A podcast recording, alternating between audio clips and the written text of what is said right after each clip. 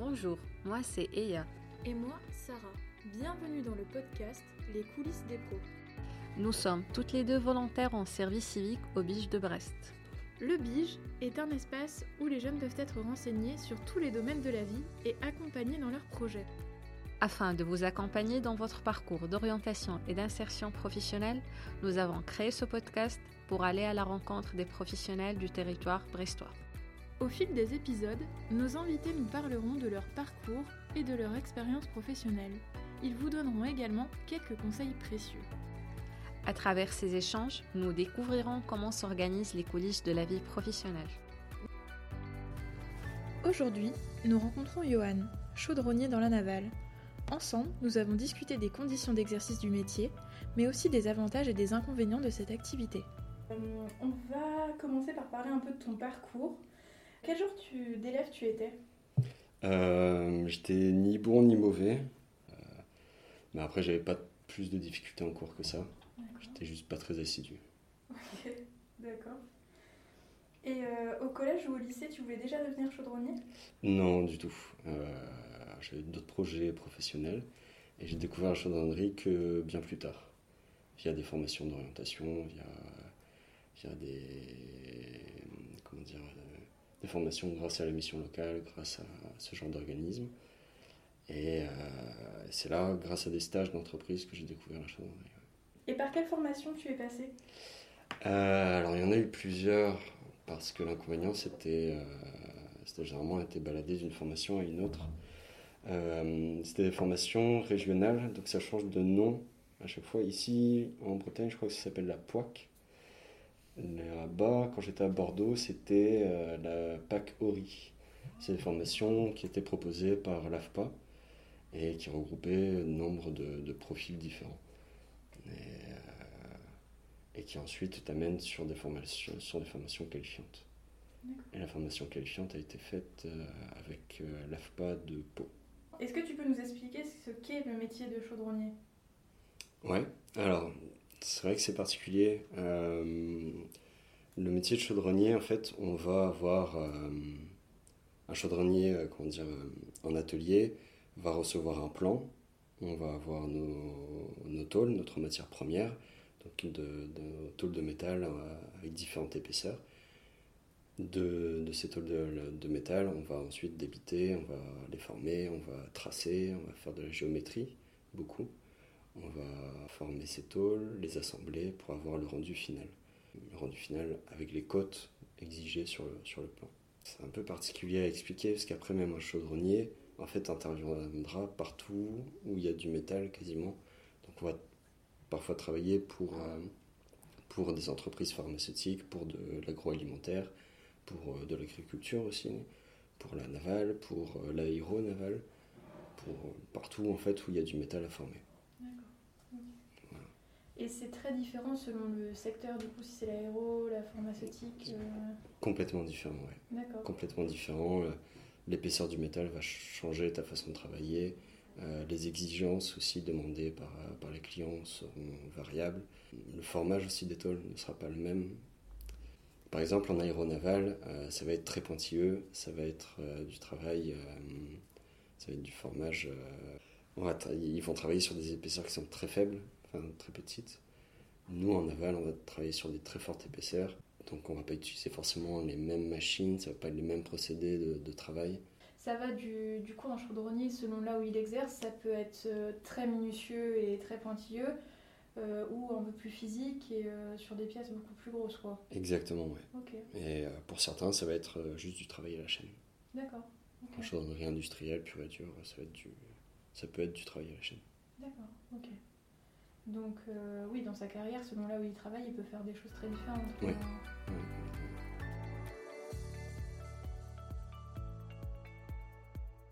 Est-ce que tu peux nous expliquer un petit peu comment se sont déroulées tes premières expériences professionnelles? Euh, alors les stages, en fait, j'ai profité de ces formations-là pour euh, cibler des stages dans des entreprises vraiment différentes, que ce soit des, petites serreries, métalleries, des petites ferronneries d'art ou, ou, même de la chaudronnerie industrielle pure et dure mais comme je voulais revenir à Brest, euh, ça a été la navale qui a été un peu le coup de cœur.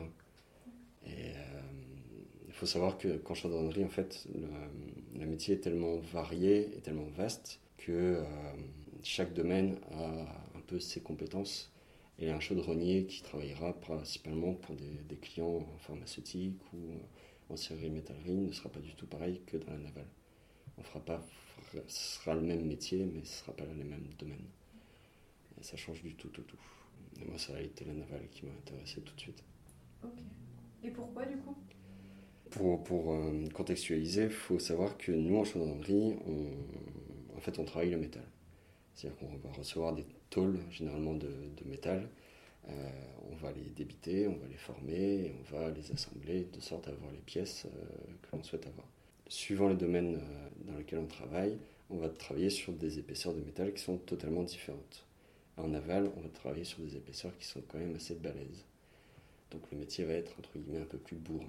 Et, je préférais largement ça. Euh, c'est un peu plus dur physiquement, mais on se dépense. Euh, est-ce que tu peux nous expliquer en quoi consiste un peu ton poste actuel? Euh, Alors mon poste est assez variable aussi, puisque j'alterne entre l'atelier et le bord.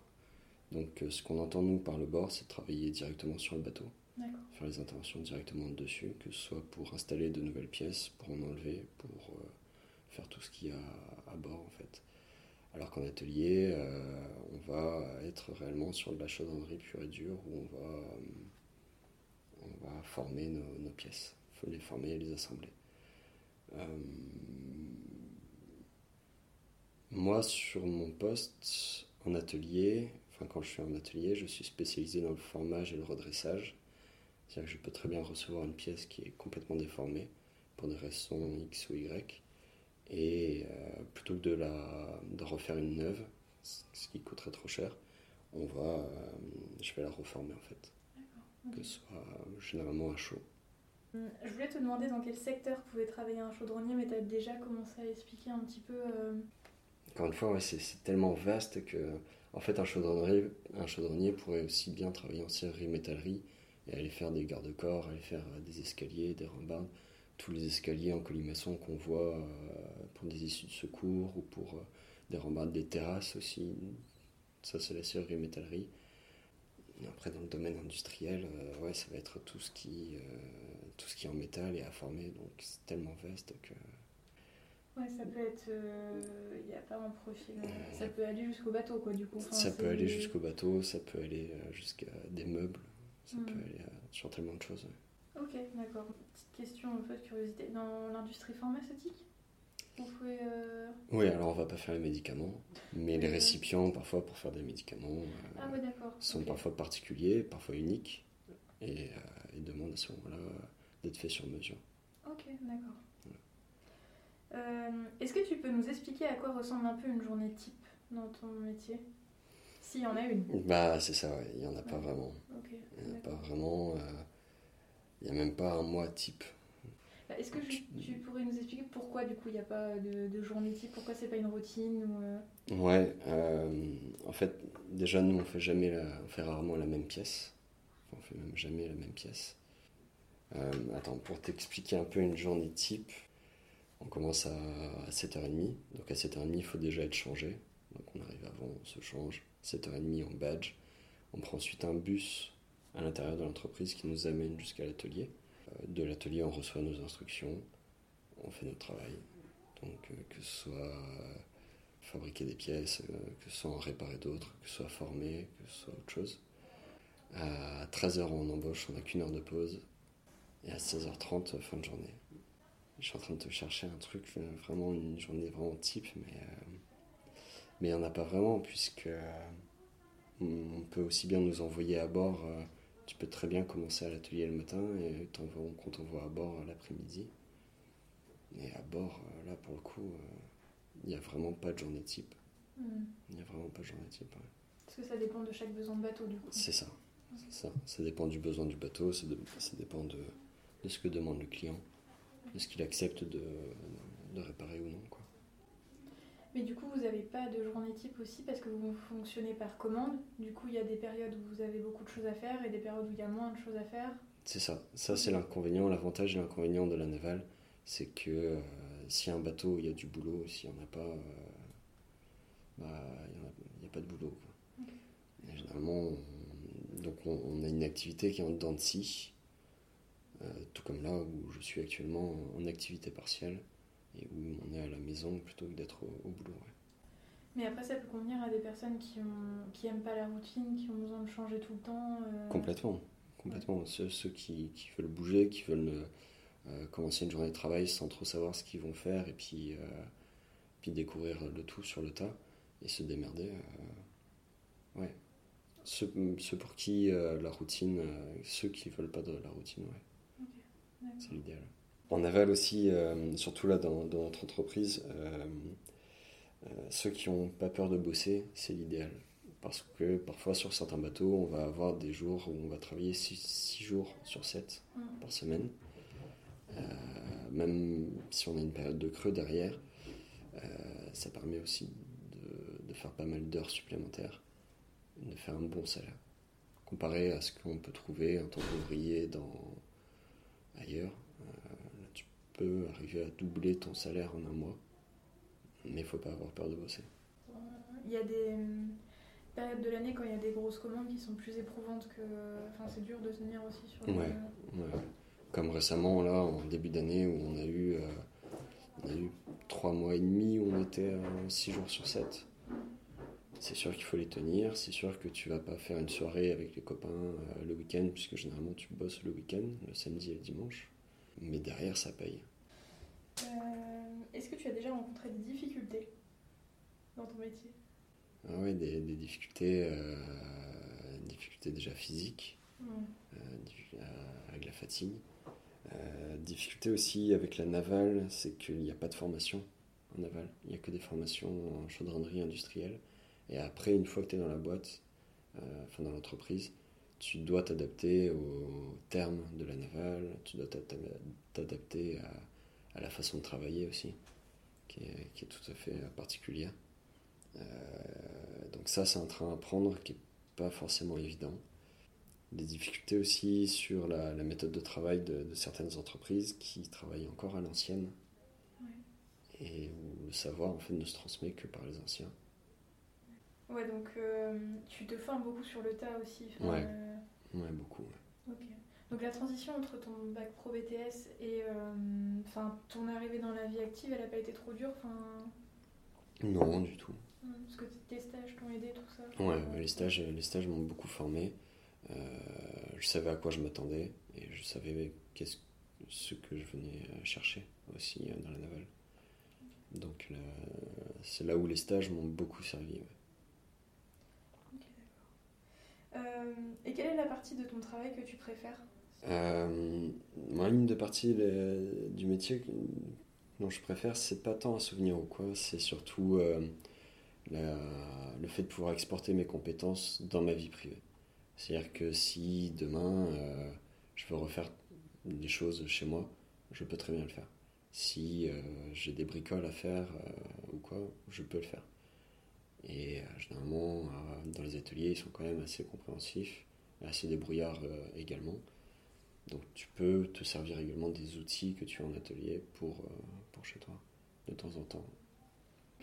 Donc c'est la satisfaction aussi de savoir faire quelque chose vraiment concrètement de ses mains et de savoir se débrouiller. Euh.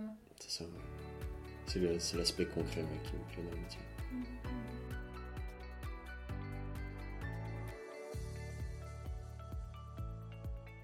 Euh, selon toi, euh, est-ce qu'il faut avoir un profil particulier pour exercer ce métier? Il faut avoir certaines compétences, oui. Mm.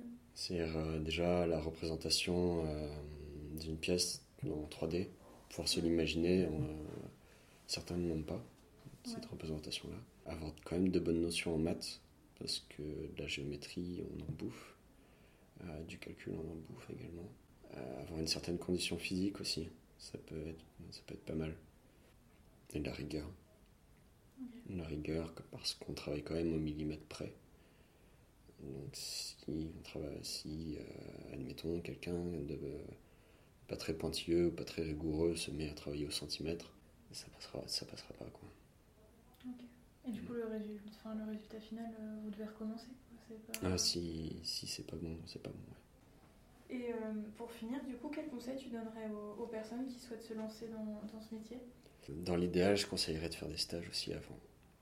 Parce qu'on, je pense qu'il y, y, a pas mal de cas où les gens ne savaient pas trop ce que c'était le métier, où on avait une certaine idée, mais arriver sur le tas, euh, n'arrivaient pas en fait. C'était pas leur truc, c'était pas. ou ils ne tenaient tout simplement pas. Du coup, euh, je conseille ouais, de faire des stages de moins de, moins deux semaines, si possible, euh, ou de faire de l'intérim. Hmm. Pour faire une idée du coup des conditions et du. C'est ça. Et peut-être essayer plusieurs domaines du coup parce que ça peut être très différent d'une. Oui, oui, complètement, oui. D'essayer plusieurs domaines, euh, parce que c'est pas parce qu'on n'aime pas la chaudronnerie navale, par exemple, que euh, tu peux pas aller sur la serrerie métallerie et faire des choses très intéressantes.